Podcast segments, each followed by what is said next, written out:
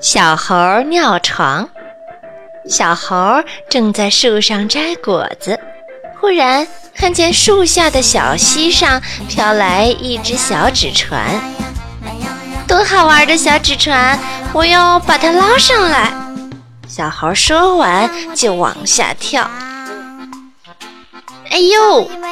小猴一屁股坐到了水里，裤子全都湿了。小猴醒来以后，发现是场梦，但是褥子已经全湿了。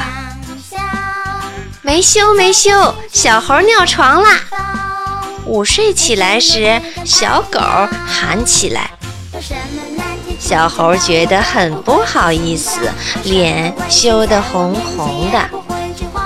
这时，袋鼠伯伯走过来说：“大家别取笑小猴子了。”袋鼠伯伯说：“告诉你们吧，伯伯小时候啊也尿过床呢。”啊，伯伯也尿过床？小朋友们都瞪大了眼睛。是啊，我小时候梦见小河，醒来后就发现尿床啦。我也尿过床，我梦见大灰狼来追我，结果就尿床啦。